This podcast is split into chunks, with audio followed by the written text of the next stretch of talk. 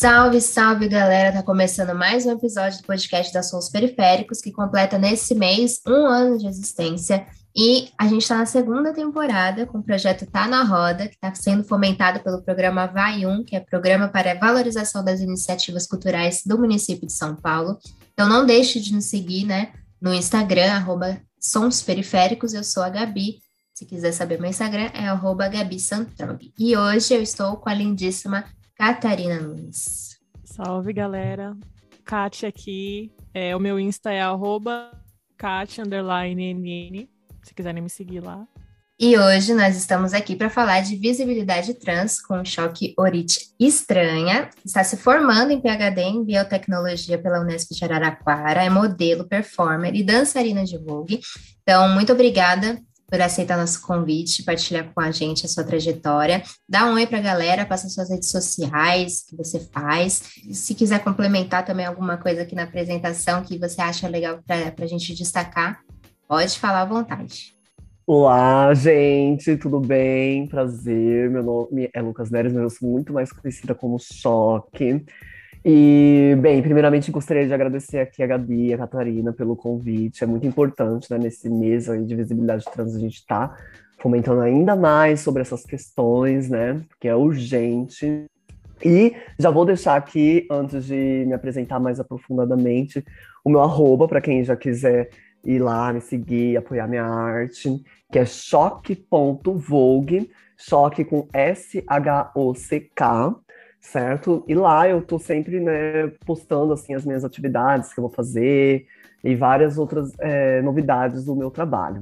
É, eu sou uma pessoa trans, não binária, a gênero, atendo pelos pronomes femininos e ou neutros, e tô aí, né, nessa luta aí na academia, né, eu sou formada em Química, fiz licenciatura em Química lá pela Unesp em Araraquara, me formei em 2018, e aí já logo em, em seguida, ainda em 2018, eu entrei no mestrado em Química, também pela Unesp Araraquara.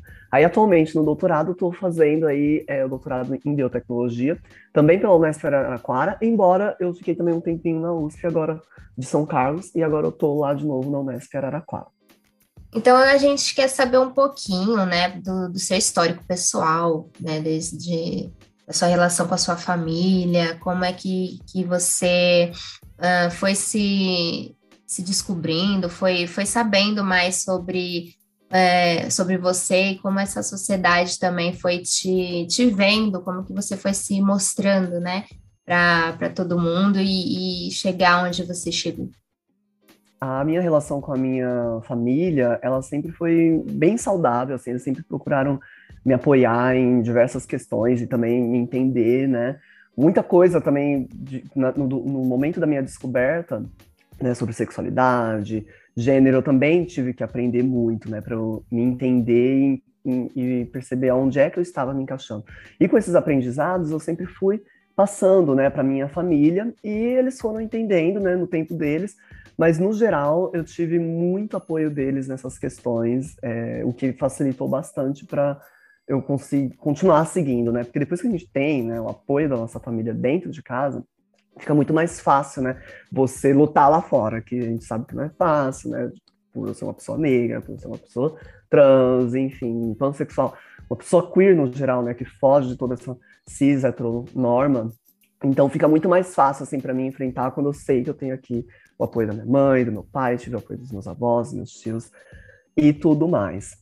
Só que esse processo também, como eu disse, foi bastante complicado para mim, porque muitas dessas questões, né, até as questões é, trans, que hoje em dia está sendo mais debatida, foi difícil para mim compreender porque eu não estava dentro daquela questão da binaridade, né? Já vou aproveitar aqui o espaço, né, para explicar também um pouquinho desses conceitos antes de eu continuar é, aprofundando essa minha descoberta. Mas para quem ainda não sabe, né, uma pessoa trans é qualquer pessoa, né, que precisou transicionar para aquele gênero ao qual ela sempre pertenceu. Ou seja, quando nós nascemos, a, a sociedade, né, o médico, nossos pais, eles já designam um gênero para gente, né, baseado, sobretudo, na genitária. E muitas vezes esses, esse, a, a, pessoa né, que vai ali se desenvolver, ela pode não se entender com aquele gênero a qual foi designada no nascimento a essa pessoa nós vamos chamar de uma pessoa trans, porque ela teve que fazer essa transição, né, para é, o gênero a qual ela sempre pertenceu.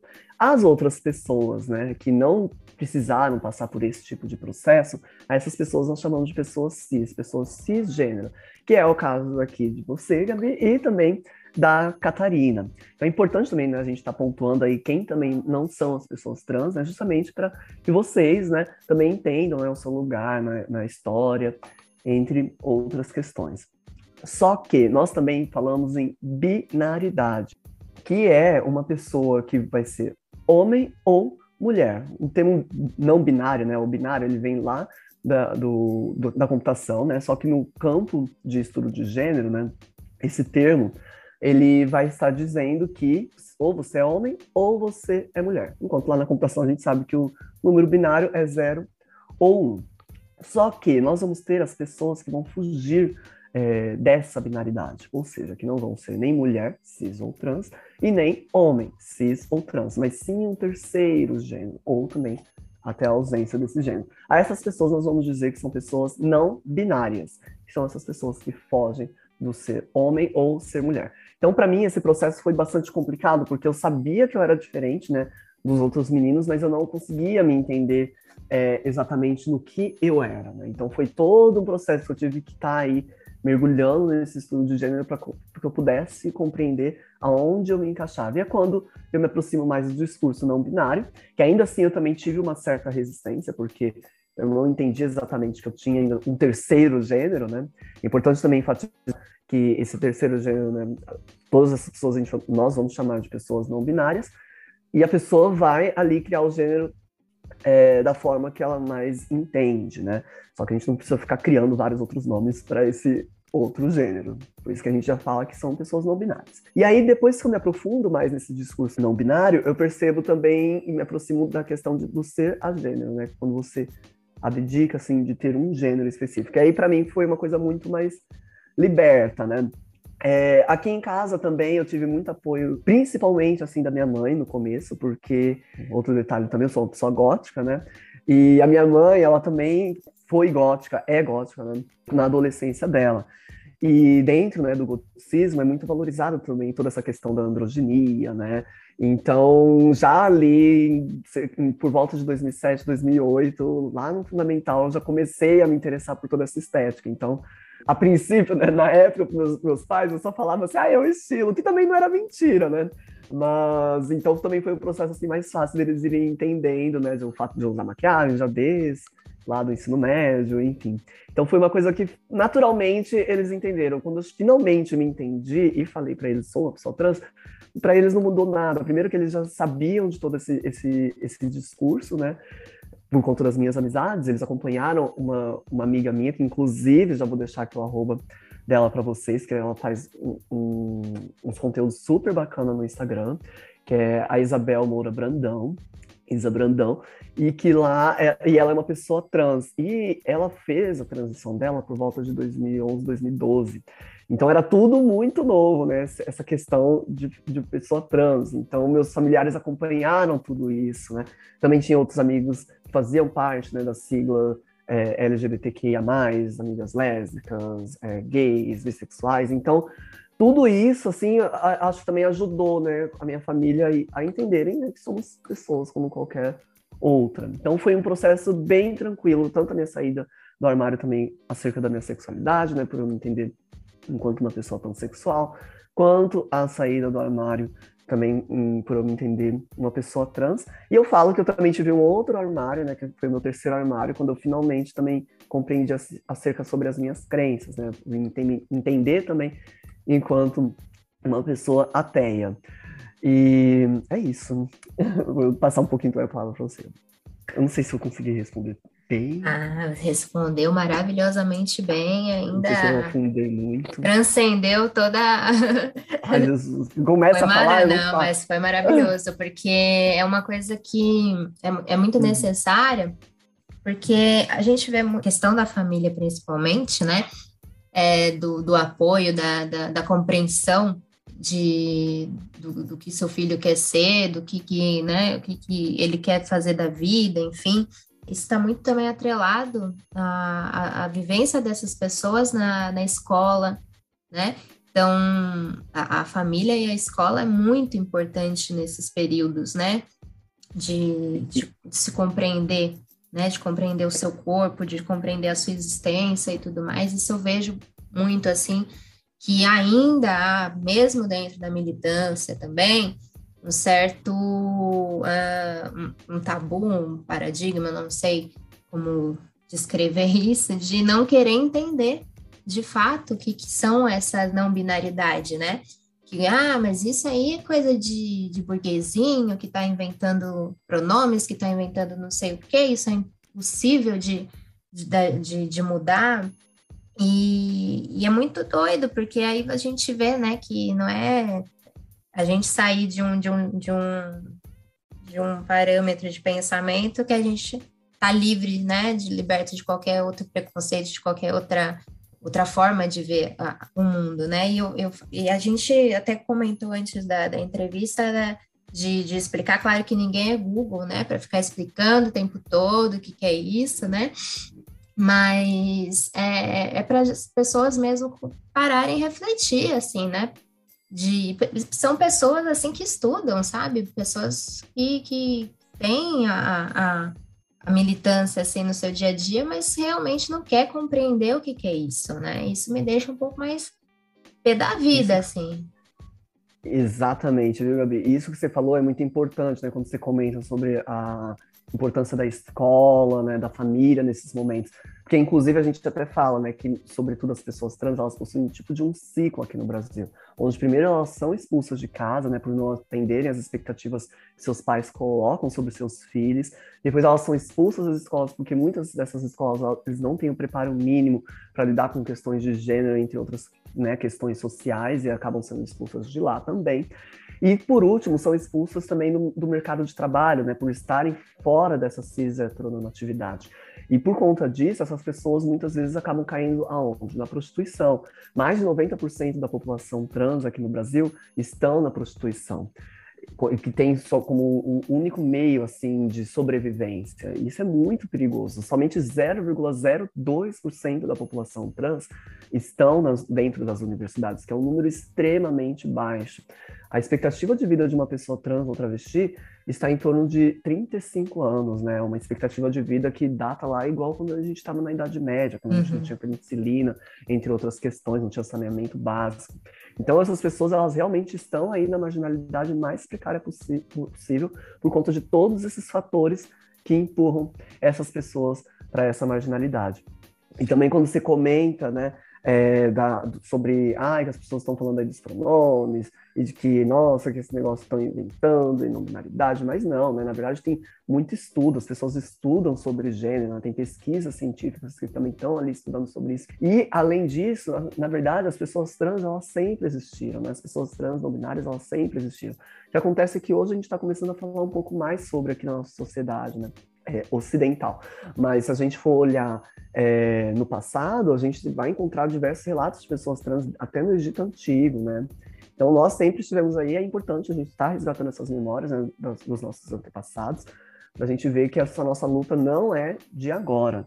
E também sobre essa questão dos pronomes, também é muito relativo, né? Porque vira e mexe a gente está aí usando neutralidade de diversas formas na nossa língua portuguesa e também a língua, ela é viva, né? Basta a gente olhar diversos é, diversas palavras na língua portuguesa que tiveram a sua transformação no decorrer é, da, da, nossa história. Por exemplo, Posso Ser, que foi para você, hoje a gente já está teclando até VC na internet, né? Uhum. Então, isso tudo mostra que a língua é viva e ela tem que sim se adequar aos interesses também da sociedade. O que acontece é que hoje a língua ainda está ainda meio excludente, porque ela se adequa aos interesses né, de toda essa cis heteronorma, mas para que a gente possa né, tornar essa língua inclusiva, a gente está aí pensando em outras alternativas, né? Para que não exclua ninguém, né? E sim seja uma língua inclusiva. Infelizmente, a gente está conseguindo aí, né, com os pronomes neutros. Exatamente. E também é, o mês né, da visibilidade trans traz o discurso à tona, né? Que é muito interessante também para os futuros pedagogos também, porque eu sou da, da, área da pedagogia, e já também pegar esses temas e trazer para a sala de aula também, né? Eu acho que é, eu acho não, é necessário e, e, a gente precisa mudar um pouco essa pedagogia, assim, né? tão tradicional que a gente que a gente vive e a gente passou por ela, né? Que aprendemos com ela e agora a gente tem que transformá-la, né? Em todos os sentidos. E muito interessante também quando você fala das estatísticas, né? E é muito bom a gente colocar os números mesmo assim na, na roda, porque você faz parte, né?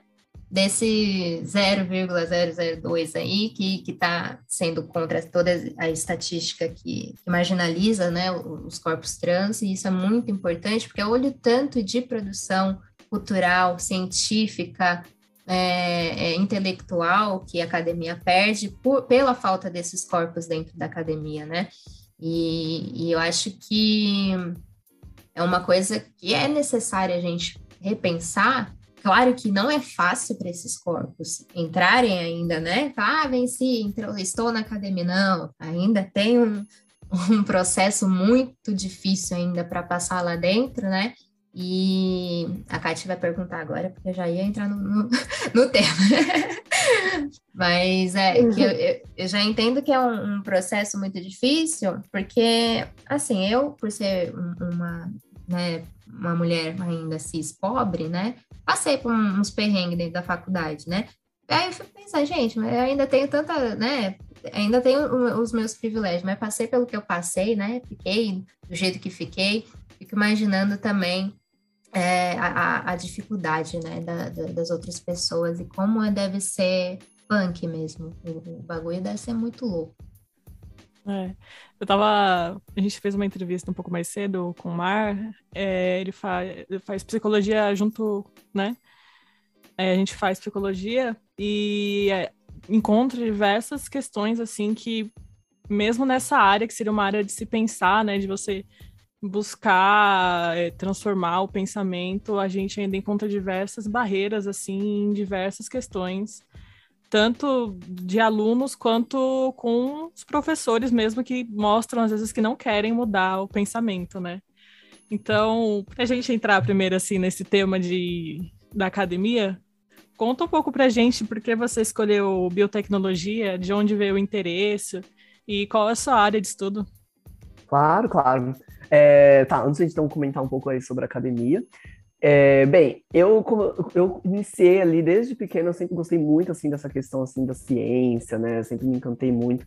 Então, eu comecei ali, acho que o, o fogo maior foi com astronomia. Aí, no meu ensino médio, eu passei achando que eu ia fazer astronomia, só que aí eu decidi prestar física, por ser uma área que estava ali mais correlata, e também porque tinham mais opções para prestar, né? Porque até então a astronomia tinha pouquíssimos lugares aqui no Brasil para fazer. Aí eu decidi prestar física, e não passo na, na segunda fase, né? Aí eu entro no, no cursinho e é aí que o meu contato com química aumenta, né? Quando eu comentei até no começo aí sobre a questão também de como o ensino ainda está muito precário, né, no ensino público, principalmente no ensino básico, né? É, é, é, muita verdade isso, porque eu fiquei cerca de dois anos no meu ensino médio sem química, porque não tinham professores de química. Então é no cursinho que eu realmente me aproximo da química. E eu falo, nossa, gostei da química, quero ir para química. E eu decido também para química por conta do mercado de trabalho, porque até então, na minha cabeça, em física eu só poderia dar aula. E aí eu decido ir para química porque eu poderia trabalhar na indústria e tudo mais. E aí eu escolho licenciatura em química lá na Unesp porque também ainda teria a atribuição de também poder dar aula, além de poder também trabalhar na indústria. Só que aí, ao, ao entrar né, na, na academia, a gente vê né, como a gente vai mudando muito. Só antes de eu entrar, já mudei as minhas opiniões, mas quando eu entro, eu mudo de novo, porque é quando eu finalmente aprendo o que é um mestrado. Eu não sabia o que era um mestrado antes de entrar na academia, não sabia exatamente o que era um doutorado, nunca tinha ouvido falar de iniciação científica. E aí, já no meu segundo ano de química, eu decido entrar na eletroanalítica, né, sobre a supervisão da, da professora Maria Del Pilar Tabuada Maior. E lá eu começo a trabalhar primeiramente com sensores eletroquímicos. Então, eu trabalho é, o, meu, o, meu, primeiro trabalho na iniciação científica, que é o, como a gente costuma dizer, tipo berço assim da ciência, né? Que antes do mestrado a pessoa geralmente entra ali na iniciação científica na graduação, que tem o primeiro contato, né? Com o, o como funciona né, a pesquisa científica. E aí eu começo a trabalhar com sensores eletroquímicos voltado principalmente para a área de forense, para determinar cianeto. Bem, para quem não sabe, né, o cianeto é uma substância extremamente tóxica, né? com pouquíssima quantidade a gente pode se envenenar por ele, e por isso a ideia é de tentar determinar o cianeto. Então, primeiro, na minha iniciação científica, eu começo a trabalhar com isso. No meu mestrado, eu continuo ainda no mestrado em Química, só que para determinar uma outra substância, que é uma proteína que ela é responsável pelo ciclo de relaxação muscular, que é a troponina, e quando a gente está prestes a ter o infarto do miocárdio, horas antes você já começa a ter um aumento na concentração dessa proteína. Então, por isso, da ideia de tentar determinar ela em uma concentração baixíssima para conseguir salvar né, os pacientes e poder alertar, ó, tá aí tendo um risco do infarto. Então, no meu mestrado, eu começo a trabalhar mais com isso. Só que do finzinho ali da minha, da minha iniciação científica e durante o meu mestrado, eu também tinha uma outra, um outro ramo assim da minha pesquisa, que era na parte de simulação computacional. E eu começo a me interessar mais ainda por essa questão assim da simulação computacional. De forma resumida, né, a simulação computacional ela nos ajuda, né, a prever novos, por exemplo, fármacos, né, para ajudar no auxílio de novos medicamentos, é, auxilia a gente a compreender quimicamente o que é está acontecendo ali, de, de, forma que às vezes experimentalmente é mais difícil a gente conseguir. Além de também proporcionar economia de gastos de reagentes, né, de substância que vai usar ali durante sua síntese, esforço e recursos. Por quê? Supondo que você vai fazer a síntese lá é, de como eu vou criar né, o material para usar nesse meu sensor. Tá, na, na, experimental eu posso fazer lá a síntese e a gente sabe que a síntese muitas vezes pode ser demorada. Ali na simulação computacional eu posso simular diversas substâncias que podem ter a melhoria desse meu material, ao invés de eu ficar ali né, na bancada testando aleatoriamente até encontrar esse material. Então eu faço um estudo prévio, né, usando a simulação computacional, para ter uma ideia de qual reagente, qual substância eu posso usar que vai melhor se ligar é, na substância que eu quero analisar, por exemplo, o cianeto, ou a troponina. Então, a simulação computacional ela não vem exatamente para substituir a experimental, mas as duas são complementares, né? E aí, no fim do meu mestrado, eu comecei a gostar muito dessa parte de simulação computacional e decido focar né, em uma coisa só, porque eu já estava ficando meio maluca, assim, então, tendo que aprender a teoria assim, da experimental, aí também tinha a teoria da simulação computacional que não era simples, né, que envolvia muita mecânica quântica. Aí eu decido no doutorado é, ingressar nessa parte, focando somente na simulação computacional. E aí eu presto também em química e também em biotecnologia. É, e passo em biotecnologia. Só como são ali também áreas correlacionadas, não tem tanto problema de eu entrar nessa parte. De certa forma, eu já estava trabalhando né, com biotecnologia desde antes. Inclusive, né, foi bem complicado esse processo, né, porque, como eu disse, né, por ter vindo ali é, da periferia, até para eu me manter na universidade pública, eu sempre dependi muito de bolsa, né? Então, na minha iniciação científica, eu tinha o auxílio emergencial também, né? Para me manter ali na alimentação, ali na faculdade. Depois eu tinha minha bolsa do IGC. Para eu conseguir fazer o meu mestrado, eu também tive que né, batalhar ali bastante para eu conseguir uma bolsa do mestrado. E no doutorado foi a mesma coisa. E chegaram até a cortar, né, nesse desgoverno, né, do Bolsonaro, né, chegaram a cortar a, a minha bolsa, mesmo quando eu passei na, na, primeira colocação, já tinha assinado ali todo o termo e chegaram a cortar logo no comecinho da pandemia. Aí foi uma loucura, assim, para eu conseguir reverter esse processo e voltou uma única bolsa, que aí eu consegui continuar o meu doutorado, né? Então a gente vê que tem muitos percalços, assim, né? Como a Gabi comentou ali, de que né, dentro da academia pode estar nos expulsando de lá, né? Nós somos pessoas dissidentes de diversas formas, né? Seja de situações transfóbicas que eu passei, seja às vezes até essa questão aí né, do financeiro, né? Que para pessoas que como nós, né, que vemos ali da periferia é mais complicado para a gente se manter se a gente não tem ali um apoio de certa forma financeiro, né? Mas é isso, no meu doutorado estou aí na simulação computacional e agora estou tentando trabalhar para desenvolver né, um material teórico, né?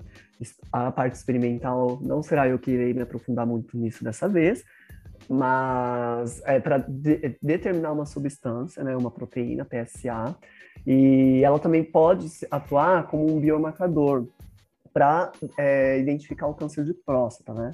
Só também enfatizando, o biomarcador é qualquer substância, né, que ela pode alertar ali se tem algum problema, por exemplo, com um paciente sadio. Por exemplo, a troponina, que eu comentei para vocês anteriormente, também é um tipo de biomarcador, uma vez que dependendo da concentração dela, podemos assim inferir se o paciente está ou não com risco do infarto agudo do miocárdio.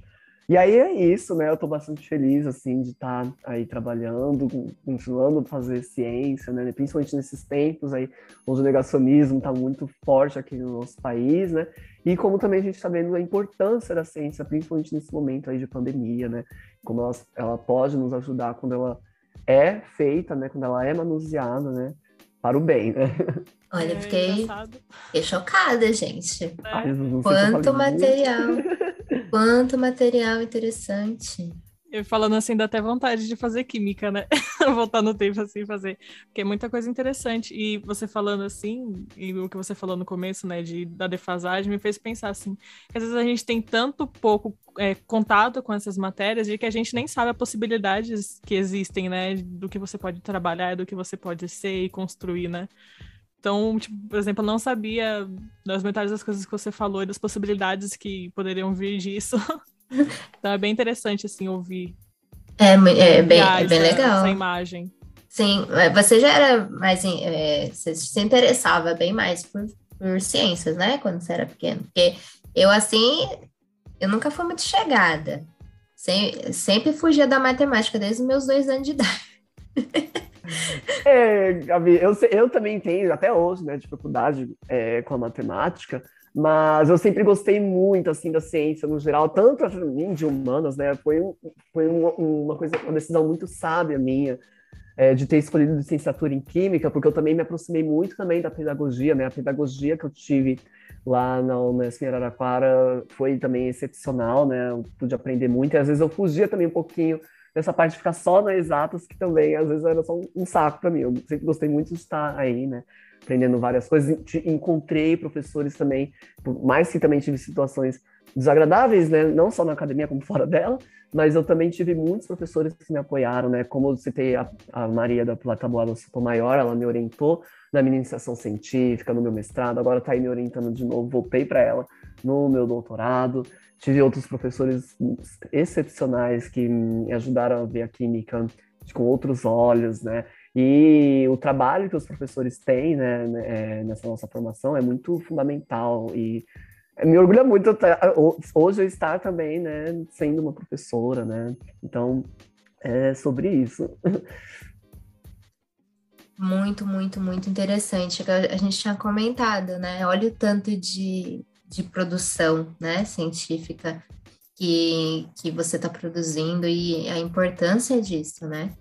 a importância disso para a ciência, a importância disso para a parte técnica, para a parte teórica, enfim, de, de, da, da, da biologia, né?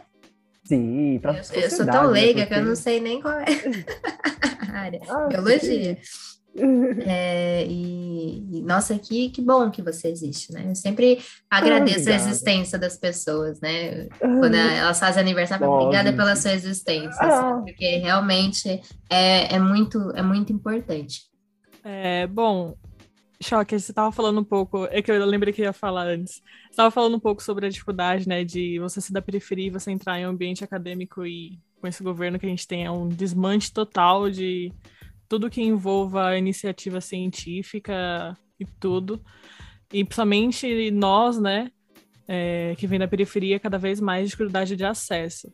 Nessa questão também, é, como que você vê, assim, é, a presença de um corpo não binário na, na, na universidade, que a gente vê que existe um, uma questão de identificação também, né, de que você pode pensar que lá você não vai encontrar nada que você se identifique, que você seja respeitado no ambiente, que cada vez mais também encontra opiniões diversas e ao mesmo tempo que a gente tá debatendo mais sobre isso, também tem muita gente que se opõe exa exatamente por isso, né? Por as pessoas estarem falando sobre. Sim, sim, sim, Catarina. É, é bastante interessante com dessa questão né, de ser um corpo não binário dentro da universidade, porque você é como se você estivesse constantemente ali tensionando esse espaço, né? Porque é um corpo onde as pessoas não esperam que você esteja, não esperam estar ali, né? Eu hoje eu vejo que é, é uma coisa muito comum para mim, eu sempre geralmente ser a, a, primeira, né, nesses espaços, né? Sou a primeira pessoa trans feminina a me formar no Instituto de, de Química da Unesp Araraquara, a primeira pessoa trans feminina a entrar é, no mestrado também lá na Unesp Araraquara. Agora eu devo ser a primeira, talvez até do Brasil né, no doutorado em biotecnologia, porque eu não conheço né, outras das minhas aqui. Então é constantemente você está aí tensionando porque as pessoas não esperam que você esteja ali, né? Seja quando eu vou em algum congresso científico, em algum simpósio, né?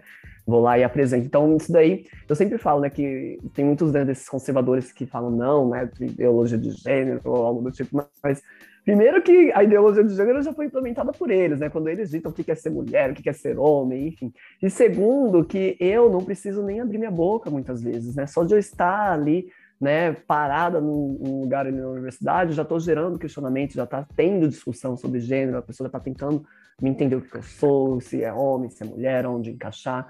Então, é bastante interessante isso, né? Quando, do, num período que eu estava fazendo estágio, né? Eu cheguei a, a, ter contato, felizmente, né? Foi um estágio bastante é, especial, porque eu consegui também ter contato com as crianças, né? Eu fiz estágio com crianças da terceira série, junto com mais uma amiga que estava fazendo esse estágio comigo.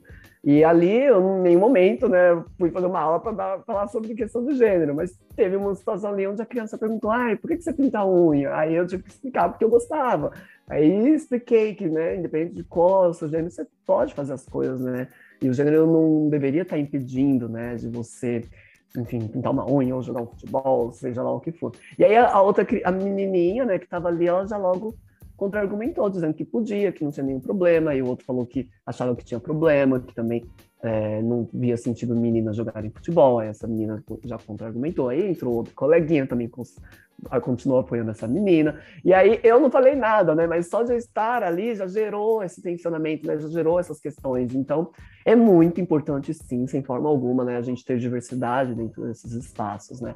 Outra coisa também que me fortaleceu, né? Por mais que é, por estarmos num espaço onde é muito elitizado, né? Tem muitas pessoas brancas, tem muitas pessoas cisgêneras, sobretudo que também estão dentro da heteronormatividade, às vezes a gente não se vê ali dentro, né? Daquele espaço. Só que felizmente eu consegui também criar amizades excepcionais, tanto com pessoas né, cis, brancas, enfim, diversas é, classes sociais, mas também para eu me fortalecer, eu vi também a necessidade de eu estar tá ali me unindo, né, com coletivos que já tinham na Unesp, né. A princípio eu tentei até organizar um coletivo ali no Instituto de Química, mas foi um pouquinho complicado, e aí eu me dirigi ao campus, no qual já tinha a coletiva Bia, onde lá eu né, conheci outras pessoas trans, outras pessoas negras, e aí a gente pôde estar ali se fortalecendo. Então, eu acho também bastante importante né, a criação né, de coletivos né, nesses movimentos aí sociais, porque ajudam né, a gente a estar, tá, se vê algum problema, a gente poder se manifestar em conjunto, porque a luta sozinha ela é muito impossível, né? Então é importante que a gente esteja aí fazendo né, de forma coletiva, né, se unindo com outras que desejam as mesmas demandas que nós. Ah, perfeito. E criança é maravilhosa, né, gente? Nossa. Sim, sai, é sai umas puro, coisas. É, é uma coisa bem interessante que, que quando a gente era criança, você é de 90 e pouquinho também, né? Sim, 93. 93, eu 97. Sim. E nessa época, gente, a gente não, não passava Sim. nada na sala de aula, né? Não tinha um pingo assim de, de de, de discussões sobre, né? No máximo era aquela, ah, eu vou jogar futebol sim, porque eu quero jogar, quando a gente é menina, né? E, e, e, hoje eu vejo nas crianças, assim, o tanto de informações que elas têm é uma coisa incrível, né?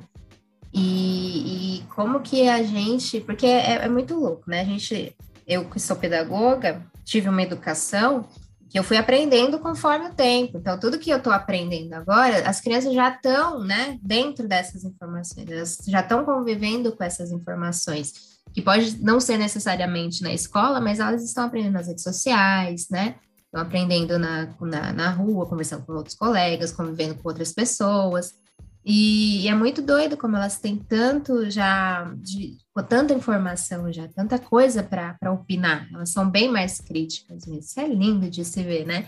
E, e como as discussões delas assim vão, vão, vão aparecendo, é muito doido. E às vezes a gente, você falou assim, fiquei parada olhando mesmo. A gente fica, né? Olhando e admirando mesmo, tanto de, de, de coisa. Eu acho que no, no, no futuro ele tem um um pontinho de esperança ainda, né? Principalmente vindo das crianças.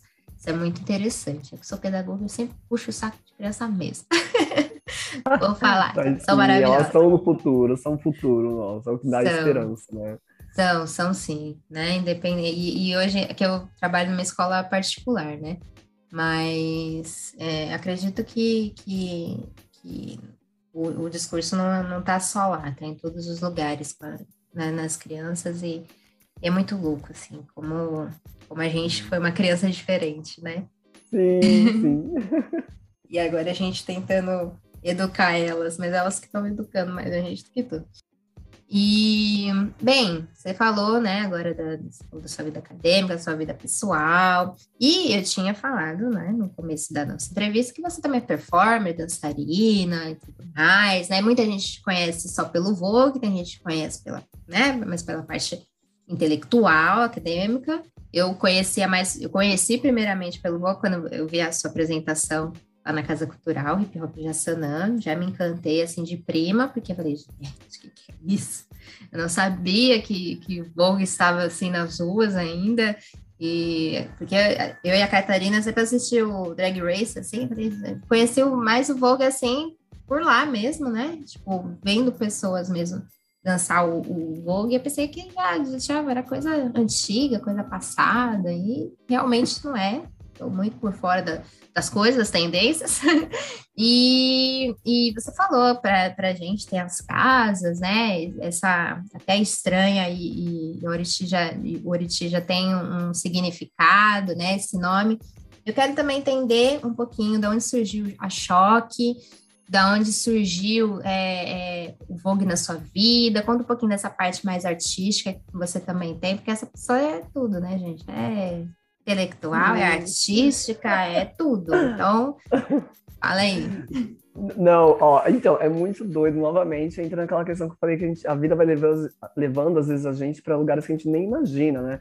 Eu, quando entrei na coletiva Bi, até então, eu, eu como eu disse, né, eu sou uma, uma pessoa que faz parte aí da subcultura gótica, e o gótico, ele nasce ali, né, no comecinho da década de 80. Então, naturalmente, eu também gosto muito das músicas dos anos 80 e também do pop dos anos 80.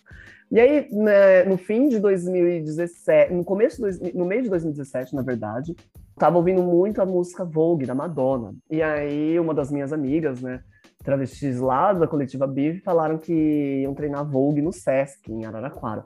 Aí eu falei, nossa, quero ir, porque eu, eu gosto muito de Vogue, e eu fui, né? Cheguei lá, achando que era, a gente ia treinar a coreografia do Vogue da Madonna, né? Que tem lá no clipe. E aí, né, uma amiga minha, né, Maria Eduarda, ela, antes de iniciar a aula, ela foi e apresentou o Vogue, falou, né, que o Vogue foi criado, né, por pessoas latinas, hispânicas e, sobretudo, negras, né, que foi criado sobre toda aquela marginalidade, lá no começo da década de 60, que eu já vou pontuar melhor aí a história do Vogue, e aí é naquele momento que eu falo, nossa, é muito rico, eu quero aprender mais sobre isso, né? E também foi um momento onde eu tive também uma reflexão sobre a questão da apropriação cultural, né?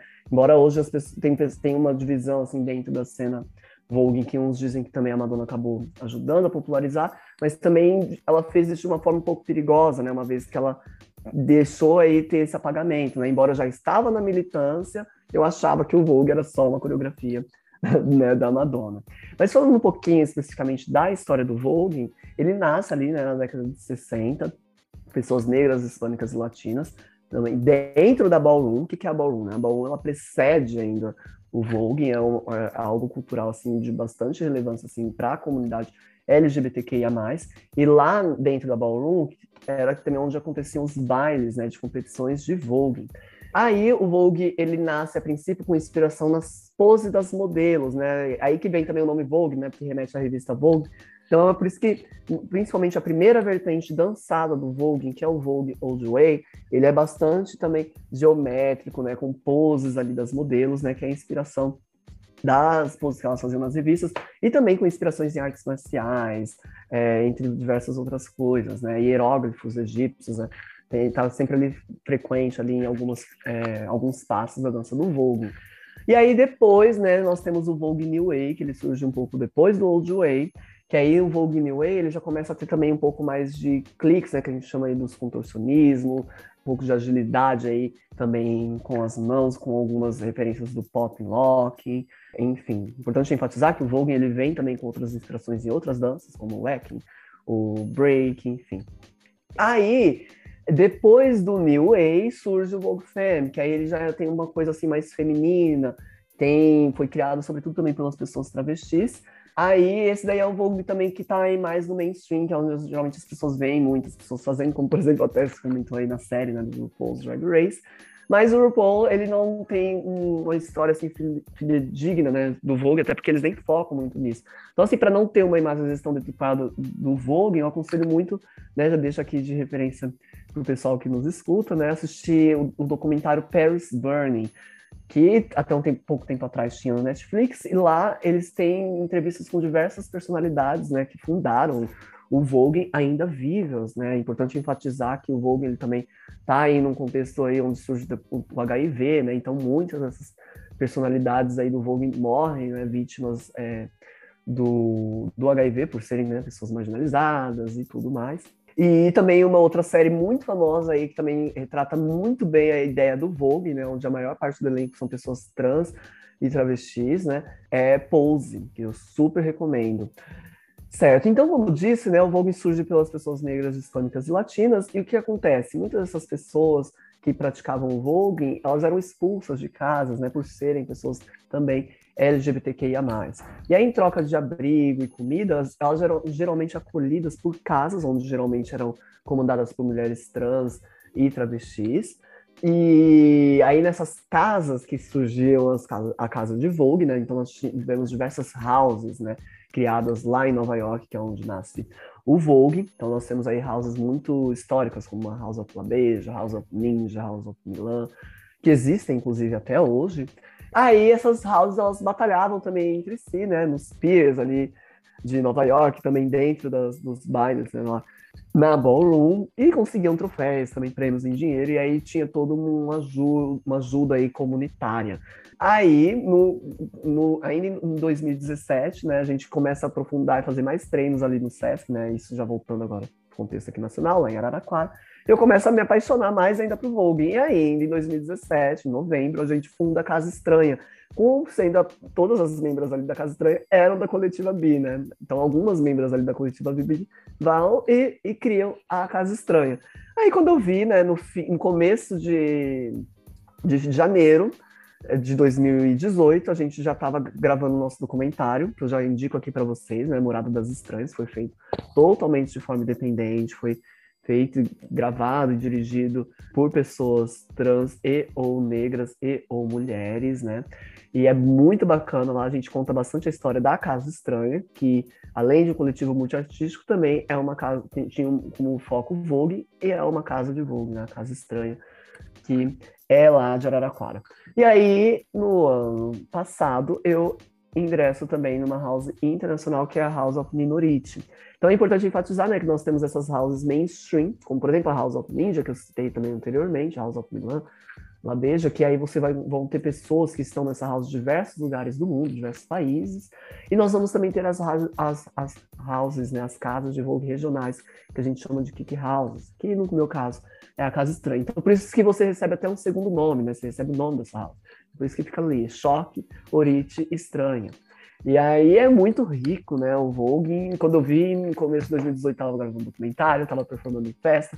Então a gente sabe, né, pra, né, na arte geralmente é muito complicado a gente engatar, né? A gente tem que ir lá, né? Tá um tipo como a gente chama de prostituição artística, né? Onde a gente performou em festas em troca de combo, de cerveja, entrada em festa. Só que felizmente foi crescendo muito rápido e quando eu vi a gente já tinha aí o nosso cachê, que é super importante, né, para estar tá aí fomentando os artistas. Comecei a dar aula de Vogue, entrei também me tornei DJ, comecei a também trabalhar como modelo, né? Porque a moda ali estava um pouco relacionada ali também com o Vogue. É, virei performer, e aí a arte também me ajudou a salvar muito, né? Porque às vezes ficar ali só dentro da academia também pode ser um pouco tóxico, né? Então a arte ela também me ajuda a salvar bastante. A princípio, né, não penso em largar nenhum dos dois, né? Tenho, claro, principalmente meu foco ainda na pesquisa, né? que é o meu foco ainda principal, mas assim, no meu hobby eu deixo totalmente dedicado ao Vogue, que eu faço assim com o maior prazer. E é isso, mas bem resumidamente a história do Vogue é essa, mas tem muito mais. Quem quiser saber, vão lá, acompanha também nas redes sociais, vão no, e assistam esses documentários, filmes, séries que retratam de forma muito boa também o Vogue e venham conhecer essa cultura que é muito rica. Ah, maravilhoso. E, e, você dança tão bem que eu achava que era a primeira. Pensei que o Vogue já fazia parte faz mais tempo do que a academia para você. Falei, é profissional de Vogue, só que ela quis fazer biotecnologia.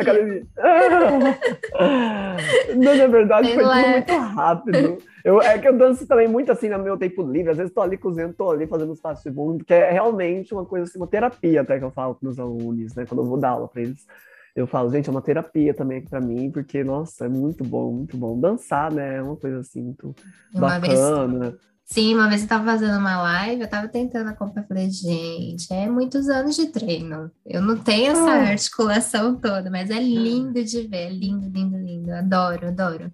É uma Quem puder, tem vídeo também, não tem? Vídeo no tem, YouTube, tem coisas? vídeos. Ó, tem minha se pesquisarem lá, como disse, né? Choque Vogue, né? Com S-H-O-C-K tanto no YouTube tem minha página, tem alguns vídeos, tem no Facebook também, tem alguns vídeos, mas principalmente tem muito no Instagram, né? Então ali no Instagram uhum. geralmente tá rodando mais. Tem também no meu TikTok também. E aí lá eu tô sempre postando. Hoje mesmo postei um para quem estiver lá, que é uma corre lá que tá bem bacana. Nossa, é porque é lindo demais. Não, não deixem de ver, porque e tente fazer também, porque é maravilhoso. Ah, sim, claro. O Vogue é para todos os corpos, Nossa. né? Eu adorei. Aí, eu, na, eu tava lá na cama, tava na live, né? Acontecendo a live, eu na cama tentando fazer. Aí minha mãe, o que tá fazendo? Levou, meu amor. Eu amo, eu amo. Tentando performar aqui, toda, toda chique. Mas, né, eu não tenho sua classe ainda. Um dia, quem sabe, Claro que tem, tem sim. Vamos fazer aflorar tudo isso aí que tá aí escondido. quem sabe um dia, né? E a, a, a para fechar aqui, né, nossa nossa entrevista, infelizmente está acabando, é, queria saber um pouquinho das suas referências. Tanto pode ser da, da parte acadêmica, da parte artística, na sua vida, na sua vida mesmo, seu cotidiano. Quais são as suas principais assim referências de vida? É, eu sempre tento buscar assim, pessoas estão sempre né, colocando a gente ali para cima, né? Então, na academia, como eu disse, eu também tive pessoas assim que me auxiliaram muito assim na academia, né? Pilar, o meu professor Gustavo também, que era meu orientador, entre vários outros professores, né? Amadeus, Senamassa. Então, eu sempre tenho que pegar assim pessoas assim que realmente me fazem ver sentido assim, né? No brilho que a ciência pode proporcionar. A família também é muito importante, né? é, os amigos. Então, são variadas as experiências assim, que me ajudam, né? Tanto na parte profissional, na academia ali, como também na minha parte pessoal. No Vogue, eu também tenho referências muito históricas, né? Eu, eu acho que se eu fosse pegar a minha principal referência é o Willy Ninja, né? Que já faleceu, né? Que foi um dos precursores também no Vogue. Ele é uma referência muito forte para mim. Mas hoje também eu posso estar várias referências aqui no Brasil, né? Nós temos a Akira, Bruno Salera, é, Tamisha, também referências internacionais, né? Tem meu father, que é lá da House of Minority, o Mari, entre várias outras, né? O Victor, enfim. Então eu tento pegar essas referências assim, que fazem bastante é, sentido para mim. Isso, como eu disse, né, nos ajuda, né, a dar um impulsionamento, assim, inspirações. Né? Eu acho que é muito importante, assim, para a gente ter, né, até mais criatividade, né, quando a gente vai estar tá fazendo a nossa arte e tudo mais. Ah, perfeito. E eu, eu sempre falo também que assim que termina a entrevista, minhas referências aumentam cada vez mais, né? Então você já está na minha lista também de referência aqui para mim. É isso, obrigada. Até Nossa, o próximo episódio. Perfeito, sim. Vai, vai. Essa entrevista foi perfeita. Quer, quer deixar uns minutinhos finais aí para agradecer alguém, falar alguma coisa? Bem, claro, claro. Primeiramente, queria agradecer novamente a Gabi, Catarina, pelo convite, né, nesse mês aí tão especial para a gente, para estar tá falando sobre essas questões. É, também a, a agradecer aqui o espaço e também para quem quiser aí seguir, fomentar aí também a minha arte, é só ir lá, seguir choque.vogue, que aí vocês vão entender bastante assim o que, que é o voguing. É isso, também tem outras, outras páginas aí que eu super indicaria da Casa Estranha, onde lá também vocês podem encontrar nossos trabalhos. A gente está sempre aí fazendo. Morada das Estranhas, que é o nosso documentário. E é isso, obrigado de novo, viu, meninas? E que a gente possa aí se ver, né, depois que agora dá uma amenizada aí nessa pandemia. Felizmente, acho que estamos começando a ver uma luz aí no fim do túnel. E é isso, obrigado de novo, gratidão, viu, gente? A gente que agradece, muito, muito obrigada por fortalecer a gente. E é isso, né? Quem faz podcast, na verdade, são quem a gente chama aqui para trazer as vivências, trazer os projetos, né? E, e mostrar, né, que a gente está indo na, na linha curva da estatística aí e fazendo acontecer. Então, muito obrigada por tudo. De novo, obrigada pela sua existência, obrigada por continuar lutando como sempre, fazendo história. E também galera, quem tá ouvindo a gente, final de mês tem live com as pessoas que a gente entrevistou, certo? Então, não perca, imagina, todo mundo que a gente entrevistou numa roda de conversa. Aí é para, né, o olho brilhar e a gente sair flutuando. Porque vai ser de vai ser muito potente, né? Espero que dê tudo certo nessas lives aí, que todo mundo consiga aparecer